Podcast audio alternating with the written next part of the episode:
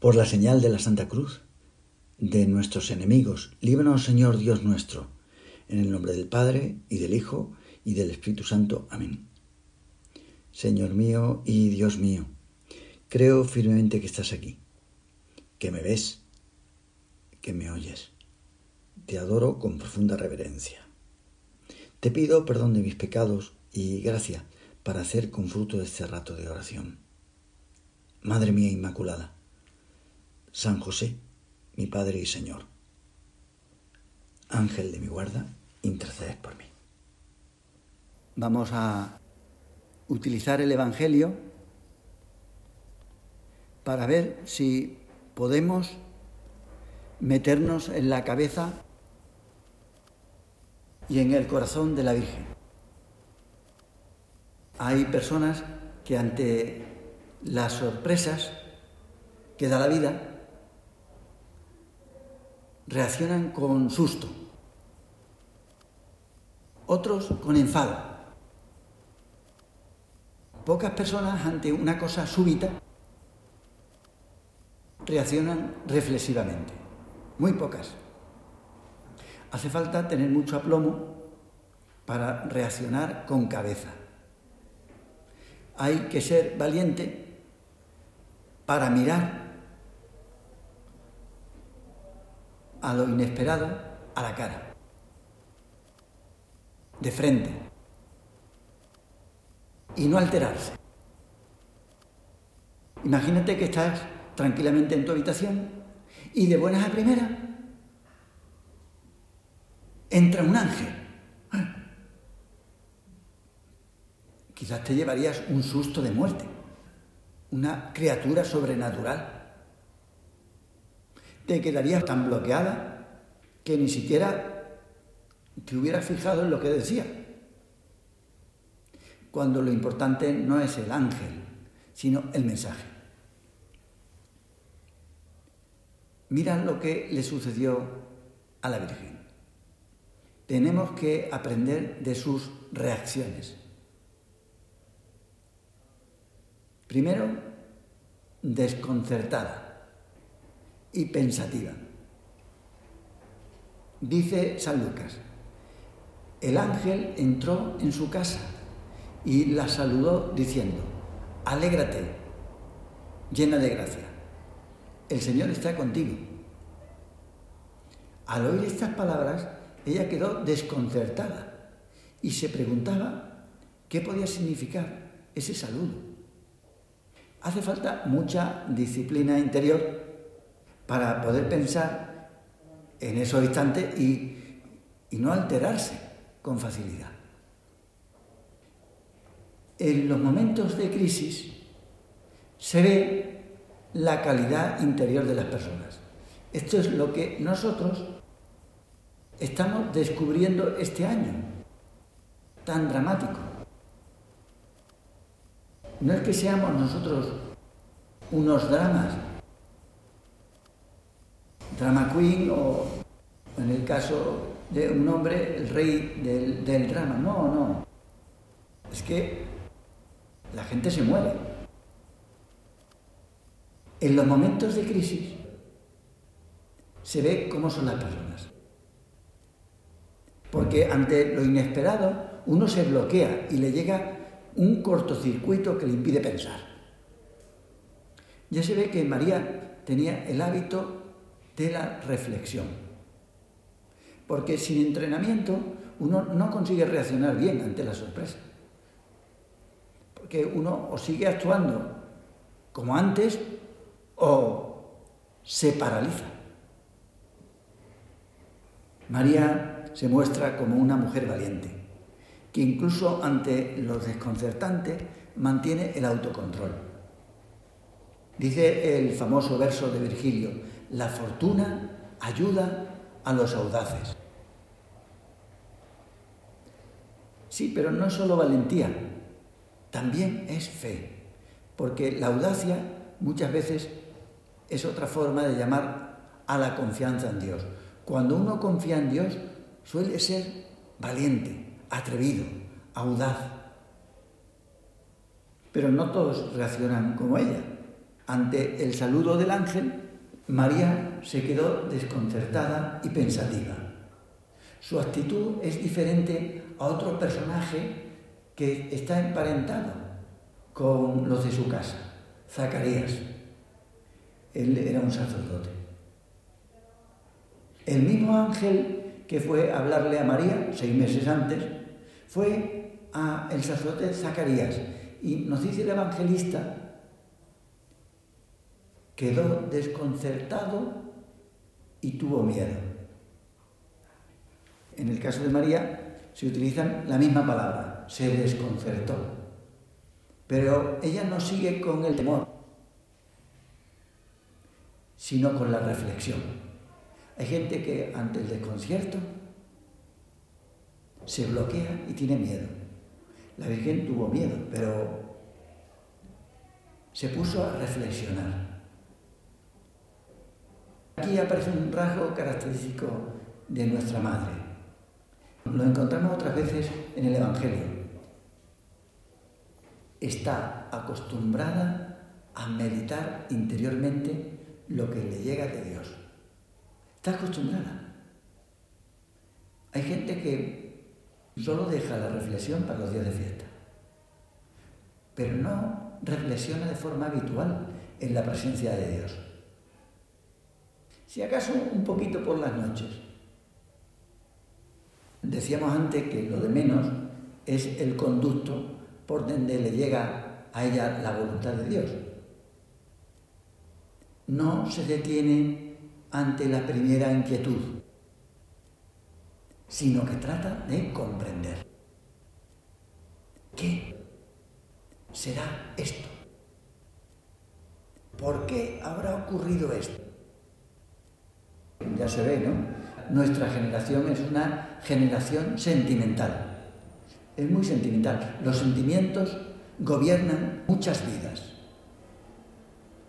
voy a misa cuando lo siento, hago la oración cuando me apetece, porque hice esta barbaridad, porque así lo sentía. El corazón le lleva y ella se deja guiar por el corazón, que no es el corazón, son los afectos, el sentimiento, que son potencialidades que hacen que seamos humanos. Efectivamente, el corazón y los afectos, los afectos y los sentimientos son potencias humanas,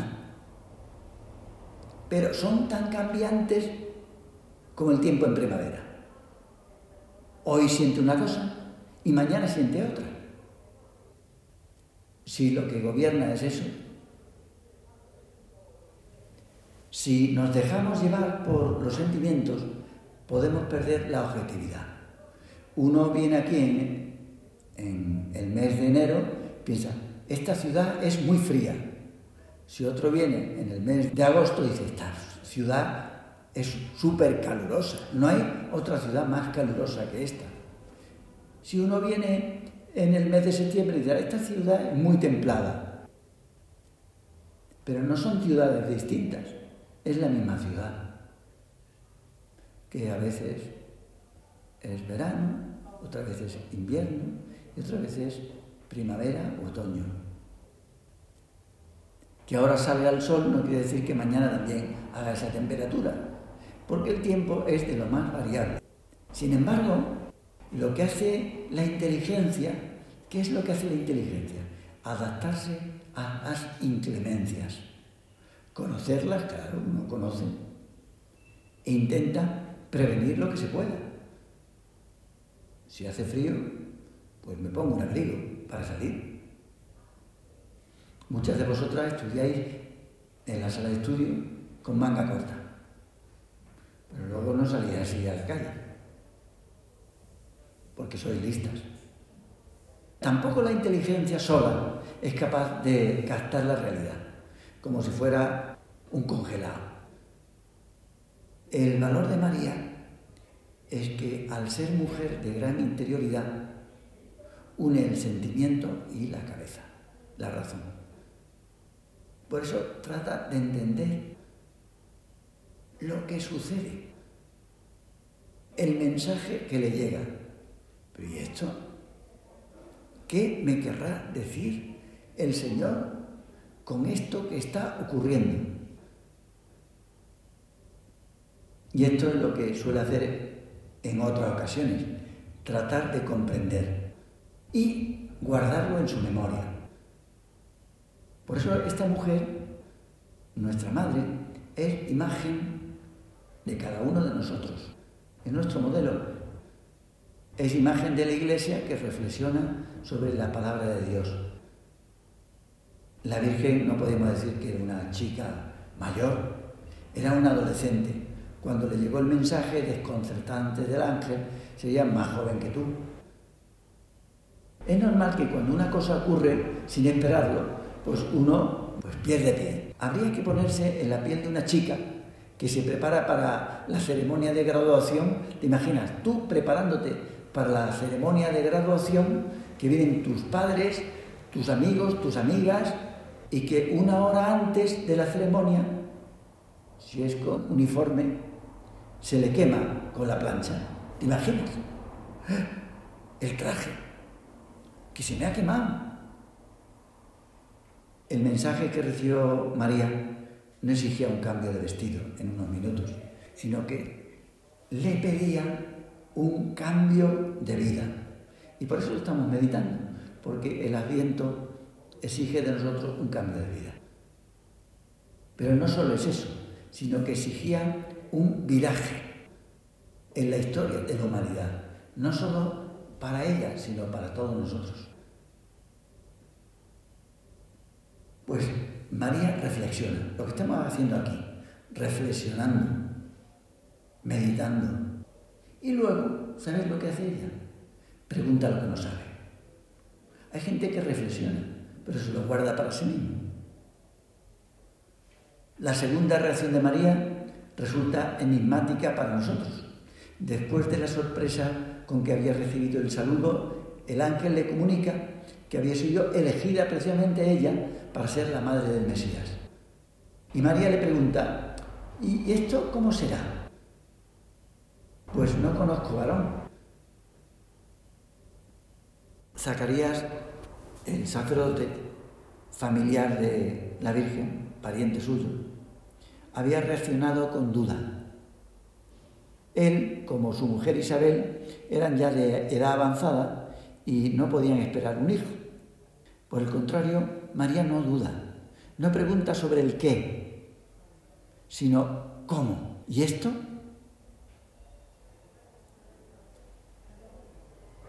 Siendo esto así, ¿cómo va a suceder?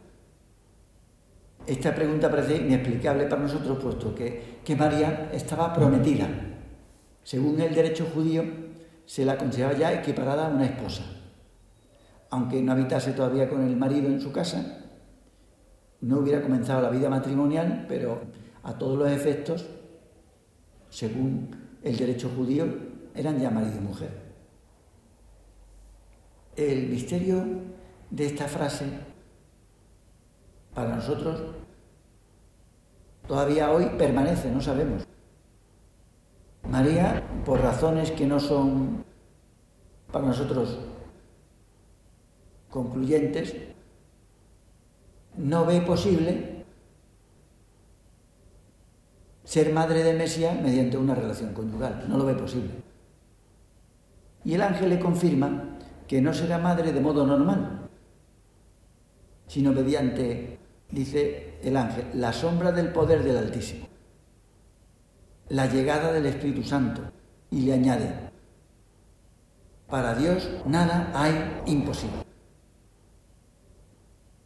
Y la tercera reacción de María, ¿sabes cuál es? Ante eso que le dicen, ella pregunta, primero se desconcierta, tiene miedo, reflexiona, pregunta y la tercera reacción ya se declara sierva del Señor.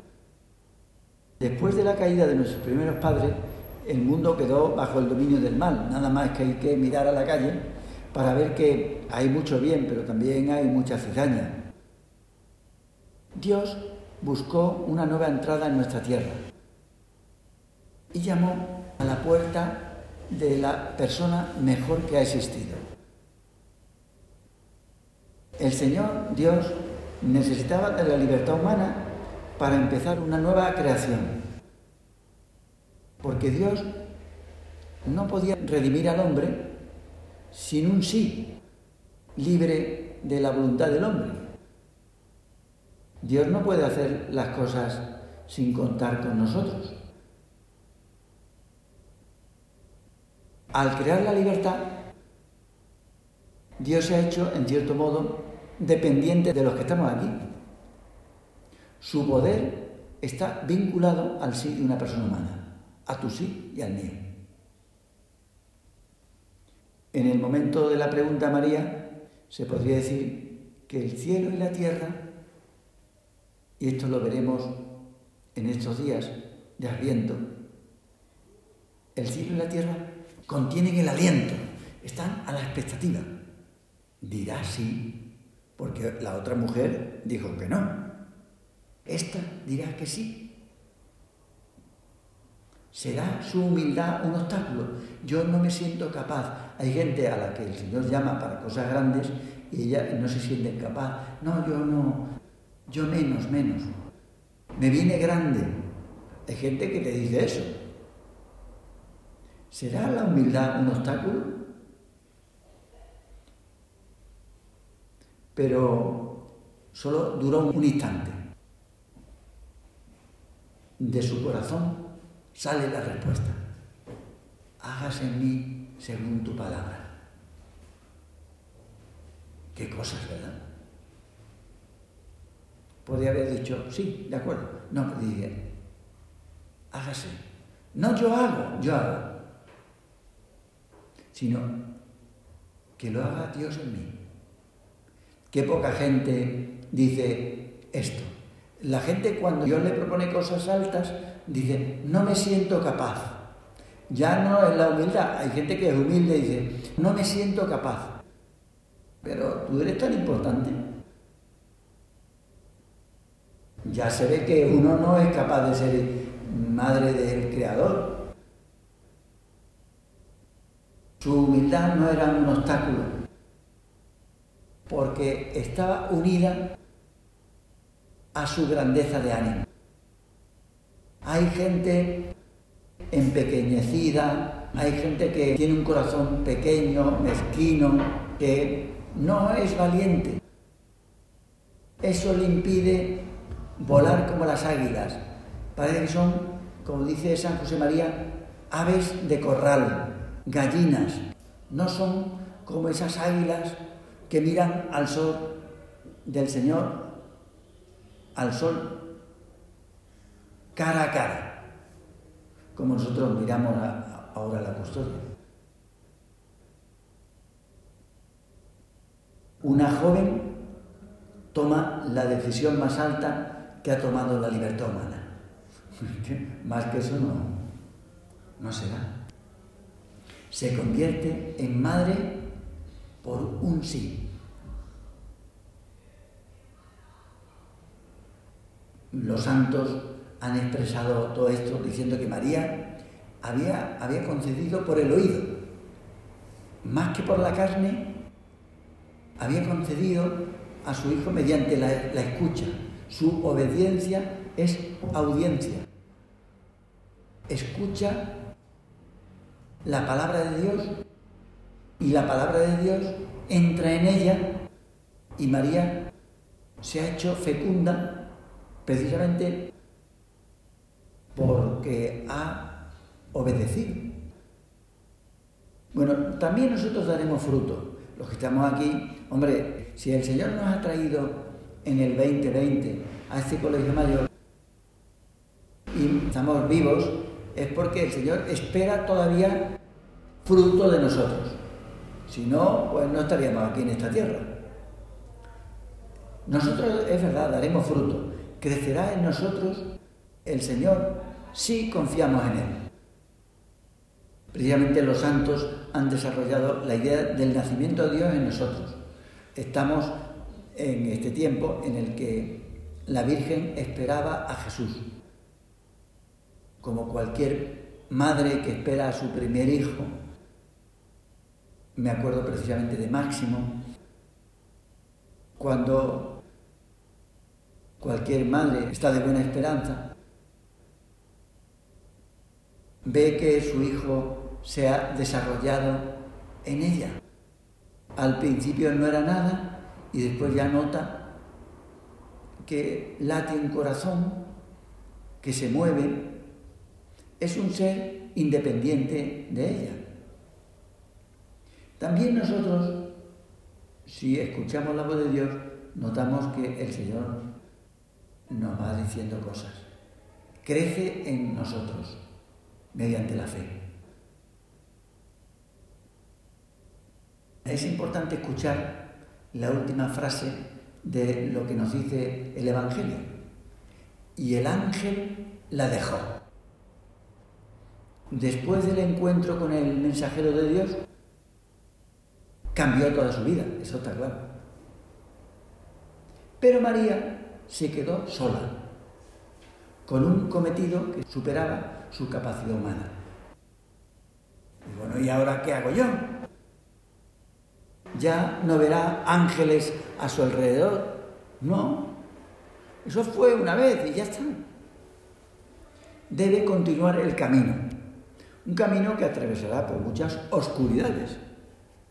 Comenzando por el desconcierto que veíamos el otro día. El desconcierto de su marido ante su embarazo. Hasta el momento en que declaran que Jesús está loco. Su hijo, que es Dios, es considerado como un loco. Pero todavía más llegará la noche de la cruz, lo que supone la muerte de un hijo para una madre y la muerte de esa forma tan cruel. En las situaciones difíciles, la Virgen volvería con el pensamiento al momento en que el ángel de Dios le había hablado. Pero yo he escuchado la voz de Dios y en mi interior ha actuado Dios. Esto no me lo estoy inventando yo. ¿Cuántas veces habría vuelto a escuchar y a meditar aquel saludo? El saludo del ángel con el que comenzó el Evangelio. Alégrate, llena de gracia. Y sobre aquella palabra tranquilizadora del ángel, no temas, María. Sí, el ángel se va, pero la misión permanece. Ahí está María, creciendo en cercanía interior con Dios. La cosa no, no queda ahí. Cada vez observa a Dios con más claridad. En el interior de su alma y también fuera. Se va dando cuenta de que el Señor actúa en su vida. Es más, va creciendo. La fe ha hecho posible que vaya tocando, palpando la proximidad con Dios. Incluso materialmente. El tacto es el primer sentido que desarrolla el ser humano en el vientre materno. O sea, pataditas que va dando. Y el Hijo de Dios crece en ella. Un misterio grandísimo. Que Dios pudo realizarlo gracias a la fe de un adolescente. Te doy gracias, Dios mío, por los buenos propósitos, afectos e inspiraciones que me has comunicado en esta meditación. Te pido ayuda para ponerlos por obra. Madre mía Inmaculada, San José, mi Padre y Señor, Ángel de mi guarda, intercedes por mí.